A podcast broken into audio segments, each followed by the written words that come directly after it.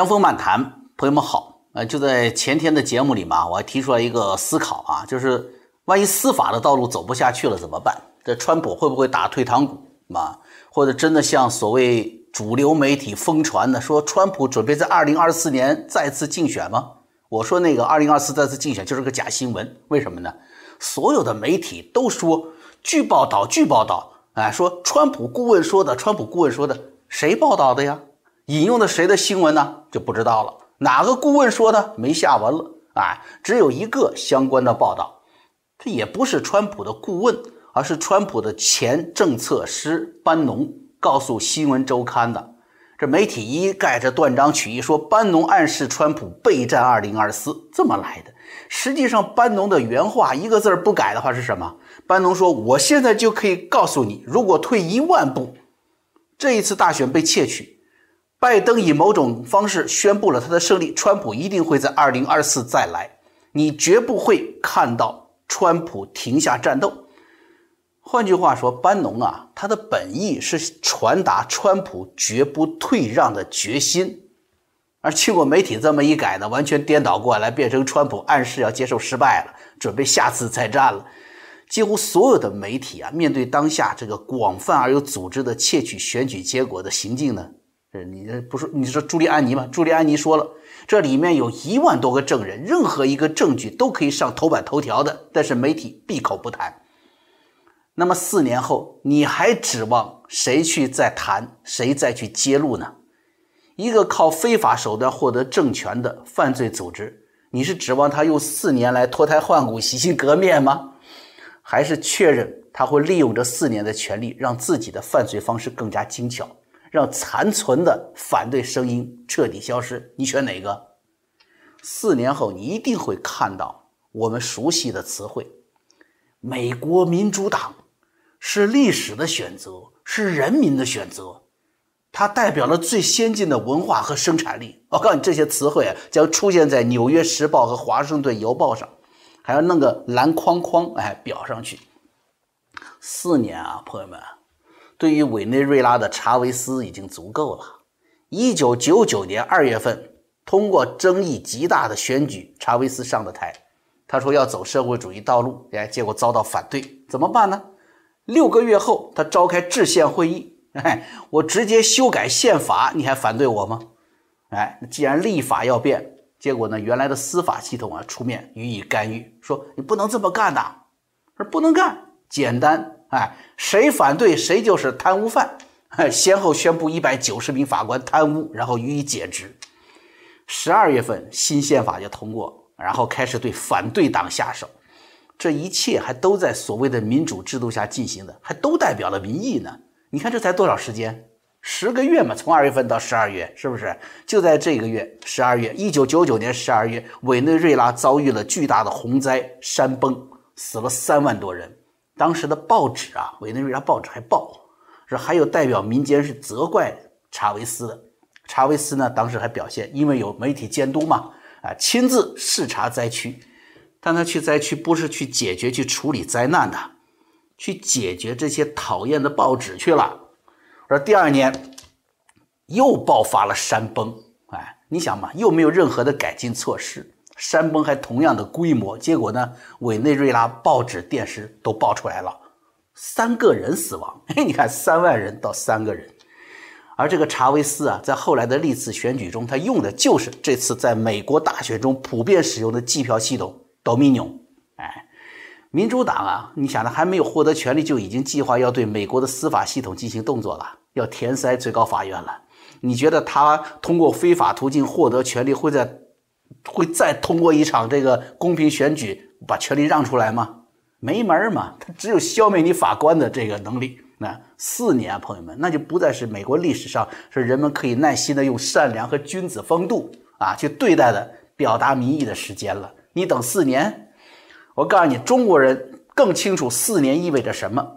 一九四九年，中共进了北京，中南海召开第一届政协会议。啊，会议上的各党派政治家们畅所欲言，畅想中国未来。在那个会议上，声音最小的，我估计还是毛泽东呢。哎，他的湖南口音还没几个人听得懂，大家都很痛快。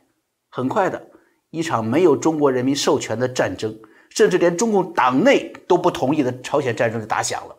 毛泽东对当时的公安军负责人罗瑞卿说什么？你们不要浪费了这个时机，镇压反革命恐怕就只有这一次，以后不会有了。哎，于是呢，按比例杀人这么来的。你看看啊，一九四九年到一九五三年朝鲜战争结束正好四年，这四年里面啊，什么三反五反镇压反革命啊，土改结束是吧？中共获得了土地和其他的经济资源，消灭了一九四六年中华民国宪法叫主权在民这种精神在大陆的影响力，也消灭了这种民选意识在大陆的残留。当时正反主要对象啊，特别指明了要杀民国时期选出来的民选出来的县长和乡长。这四年足够摧毁这个民族精英的肉体和意志了。当年中南海第一届政治协商会议的那些党派们、政治家们啊，当年喊的声音很高，嗓门很大。后来呢，噤若寒蝉。于是中华民族走进七十年劫难。所以这个，你要是如果退让啊，二零二四年不仅川普走不回来，美国都已经很难走回来了。我还是开头那句话：如果司法这条路走不下去，川普会打退堂鼓吗？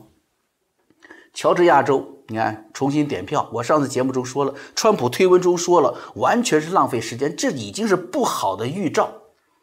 结果乔治亚点出来了，那这个 A.P. 这个美联社已经公布了，说正式宣布。拜登赢二次选票，拜登再赢，这样子反而对民众的欺骗性更大，对整个司法诉讼的进程啊影响更大。你现在结果已经出来了，重新点票结果，拜登赢，那怎么办呢？那你你程序正义已经丧失了，作弊者还坐在台上呢。你想通过点票大妈那一双手，啪啪啪啪能改变多少呢？诚实的人点算一张张作弊的假票，不还是假的吗？而司法程序在每个州都面临着像乔治亚这样同样的甚至更大的挑战。你不要说翻盘了，只要是拖延过了一月二十号，就是宪政危机。即便到众议院，哎，大家知道吗？你到了国会那里，还是有政治勾兑。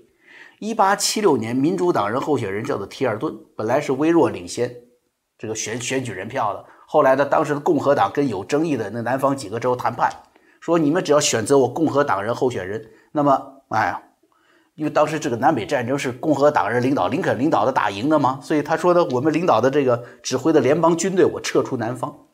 哎，这是一个大的背景，是南方重建呢。这如果这个你再这么下去的话，当时都差点爆发第二次南北战争了。所以在这种背景下会产生的政治勾兑，那么这个政治勾兑就导致那个倒霉的那个那个民主党候选人了。那本来这个落后的共和党候选人这海斯反而赢了，啊，民主党落选。在后来的联邦选举委员会的决定当中啊，这海斯是一票领先当的总统。但是也许在以往啊，跟现在不一样，我们可以接受这样的妥协，对吧？因为什么？因为当时的人们还在小心翼翼地维护着宪法，人们还在建国先贤们架设的框架当中啊，也就是说有道德、有信仰的这个框架当中维系着共和国的制度。但是如今完全不是。这是一场大面积的舞弊，这是一场赤裸裸对民主制度的进攻和摧毁，这是一场已经摆明了说我以后就要走社会主义道路的政客们的阴谋。那民主党极左的 AOC 啊，他都起草了川普反革命团伙的名单了吗？这还是美国历史上的谦谦君子之间的竞争吗？绝对不是了，他们就是查韦斯，他们就是毛泽东啊。如果你们还不信，你们就看看所有的媒体公然的谎言，没有一家媒体站出来批驳朱利安尼、鲍威尔、林伍德搜集的那些证据的。哎，你你去驳斥啊，你去调查呀，他们甚至不会去采访那些勇敢的站出来的证人，啊，更不用说曝光对律师、对证人赤裸裸的威胁了。主流媒体。我看了，应该叫做什么？叫叫叫叫叫盲流媒体，对吧？完全闭上眼睛，也闭上了眼睛的，不是盲流媒体是什么？一个州一个州的司法呀，拖不下去。进入国会又存在我刚才说的政治勾兑，还能指望什么呢？川普还有什么最后手段吗？朋友们，最高法院宣布整个选举违宪，选举结果作废，展开对试图进攻美国民主制度的叛国者的刑事追究，是我所能看到的结果。啊，如果最高法院不做出这样的裁决，宪政危机和内乱呢，已经在路上了。而最高法院做出这样的裁定，才是下一步最符合民意。最能够减轻美国创痛的上策。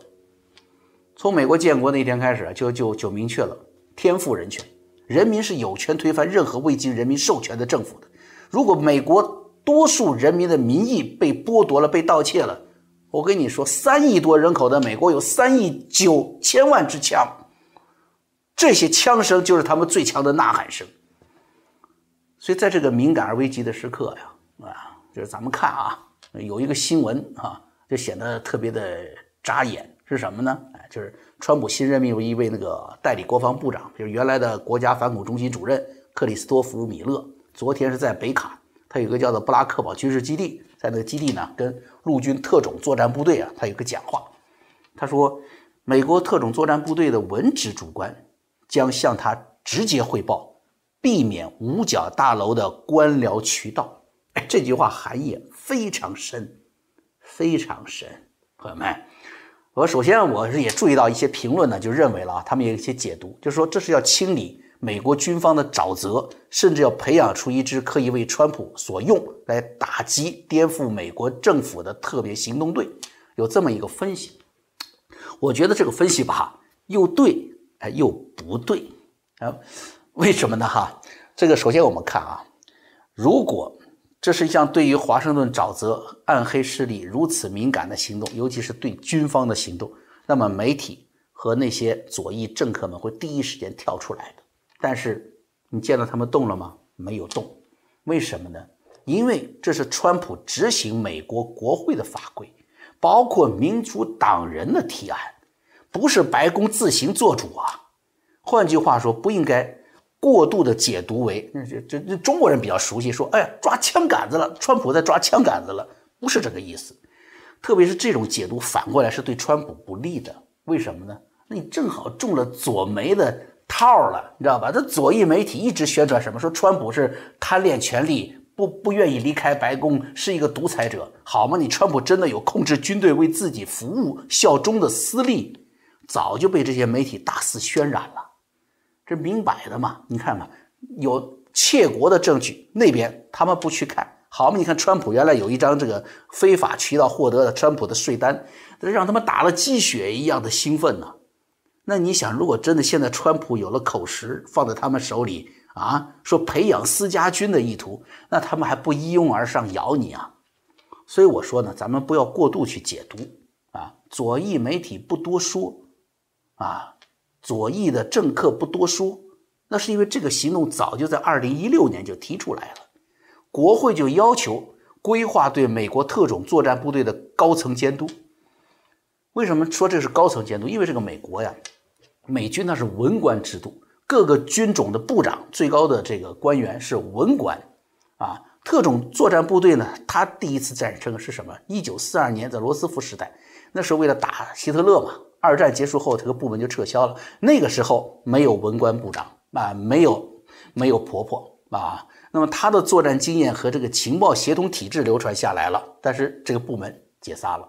到了里根时期呢，又再次恢复。这个跟那个大家可能看过一个电影叫《黑鹰行动》，对吧？就是美国在伊朗人质危机中啊失败，这个黑鹰行动有关。就是美国人一发现。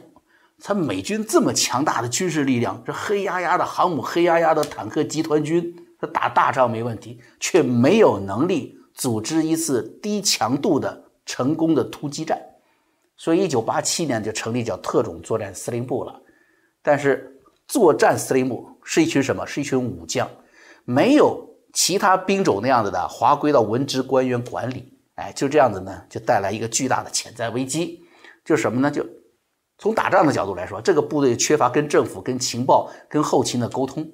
哎，虽然是非常能难能打这支部队是吧？特种兵嘛，但是又非常难养。特别是九幺幺之后，特种作战是执行了绝大多数的这个军事行动。你看，动不动都是啊，这个特种兵去作战，但是一直没有其他兵种享有的独立性和协调性。你想吧，这些动不动就上天下海的行动，是不是？你动起来，你是不是要联系飞机啊？联系空军呢？是要联系海军呢？你后勤这些特殊设备，你跟谁要去？是不是？就很阻碍它的发展。另外一点，它这如狼似虎的战斗能力啊，又让国会很担心。将在外，军令有所不受啊。它又不归陆军管，也不归海军管，归谁管呢？怎样有效管理呢？是吧？所以，二零一七年有这么一个国防法案，又到了二零二一年，就是今年出这个二零二一年的国防预算案，都要求尽快实现这支军队的文职管理监督。所以我说，首先，川普整个就是在执行国会的法案，所以民主党根本就没毛病挑，你媒体也说不出来啥，这就是川普的高招。而且，川普的利益更高，就是什么呢？这个行动本身呢？对于美军的建设有重要的里程碑意义，因为什么？因为只有每个独立军种才会有一个文职主管，啊，要由一个国防部的助理部长来担任这个主管。米勒这个宣布，等于是意味着什么？美国即将成立第七个军种啊，特种军了，是吧？所以你看这个，所以川普在他这个四年任内，他的最后的这两个月，第一任的最后这两个月里。还完成一个大动作啊！前面有太空军嘛，对不对？这次又来一个特种军，啊，所以这个时期是等于什么？川普改变了从八十年代开始的特种作战部队啊，没有自己娘家的这个状况 啊，给他找了娘家了，这最大限度的提高了在未来战争形势当中，包括你看区域作战啊、低烈度作战、斩首行动这些主要的作战方式当中啊，美军具有更强大的现代作战能力。哎，这就是我说的不要过度解读的含义啊！但是我说了嘛，是是又不是嘛，对不对？所以在当在当下美国大选的这个特殊时刻呀，这个行动是不是有特殊的含义呢？我们说还真的有，是吧？朋友们可能就是还有印象啊，就是呃，一九五七年小石城危机，当时的阿肯色州州长就拒绝，当时最高法院决定，最高法院决定说是可以允许。黑孩子进进白人为主的学校是吧？但是阿肯色州拒绝啊，拒绝黑白通这个同校，甚至派出这个国民警卫队，因为州州啊，每个州有权啊支配自己这个州的国民警卫队嘛，然后还派出当地警察一起护守学校，禁止九名黑人学生的入校。这后来呢，就发生了什么事儿呢？就是当时总统艾森豪威尔派出了幺零幺空降师。啊，整个国民警卫队一万多人呢都被接管了，那是一次宪法胜利。在这次事件中呢，我们呢就要注意有三点啊。第一是什么？这个美国最高法院的裁定生效，这是个这是个基础。美国军队的行动必须符合宪法授权，这也是我这次为什么说要往下走，必须要最高法院站出来捍卫宪法啊。那第二是什么？是。地方政府首脑，当时是你州长不同意，对吧？小石城的市长他告急，他愿意让黑白同校，他要求联邦政府帮助他，所以这样子联邦军队根据治安法才得以出动。第三条，我跟大家说，出动幺零幺空降师啊，也是有讲究的。这是一支一直在欧洲战场历练的美军王牌军队，在空中花园行动中啊，在荷兰那里啊。是九死一生啊！那欧洲战场盟军总司令呢，就是艾森豪威尔，是不是？这动用这支军队呢，不会有意想不到的反弹。这支军队的主官呢，听艾森豪威尔的，所以军队在执行任务的时候，不会说面对哟都是美国人呢，这都是国民警卫队，都是美国人嘛，这下不去手，执行命令发软，不会。所以早有这个左翼媒体啊，就讽刺说说川普用人不是看能力，而是看对他个人忠诚度。有这说法，对吧？所以前国防部长埃斯帕，他就是对川普执行反叛乱法有个反弹，哎，撤销了。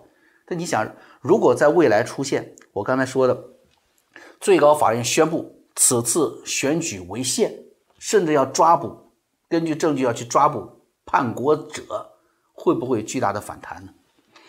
我想肯定会的，因为现在你们看嘛，现在这个左翼媒体是一手遮天。当一切证据大显天下，最高法院作出裁定的时候，很多的百姓会觉得不可思议，不容易接受这个结果。那么最容易被利用，最容易产生暴力的时刻，啊，所以这次川普法律团队啊，在每个州都遇到了阻碍。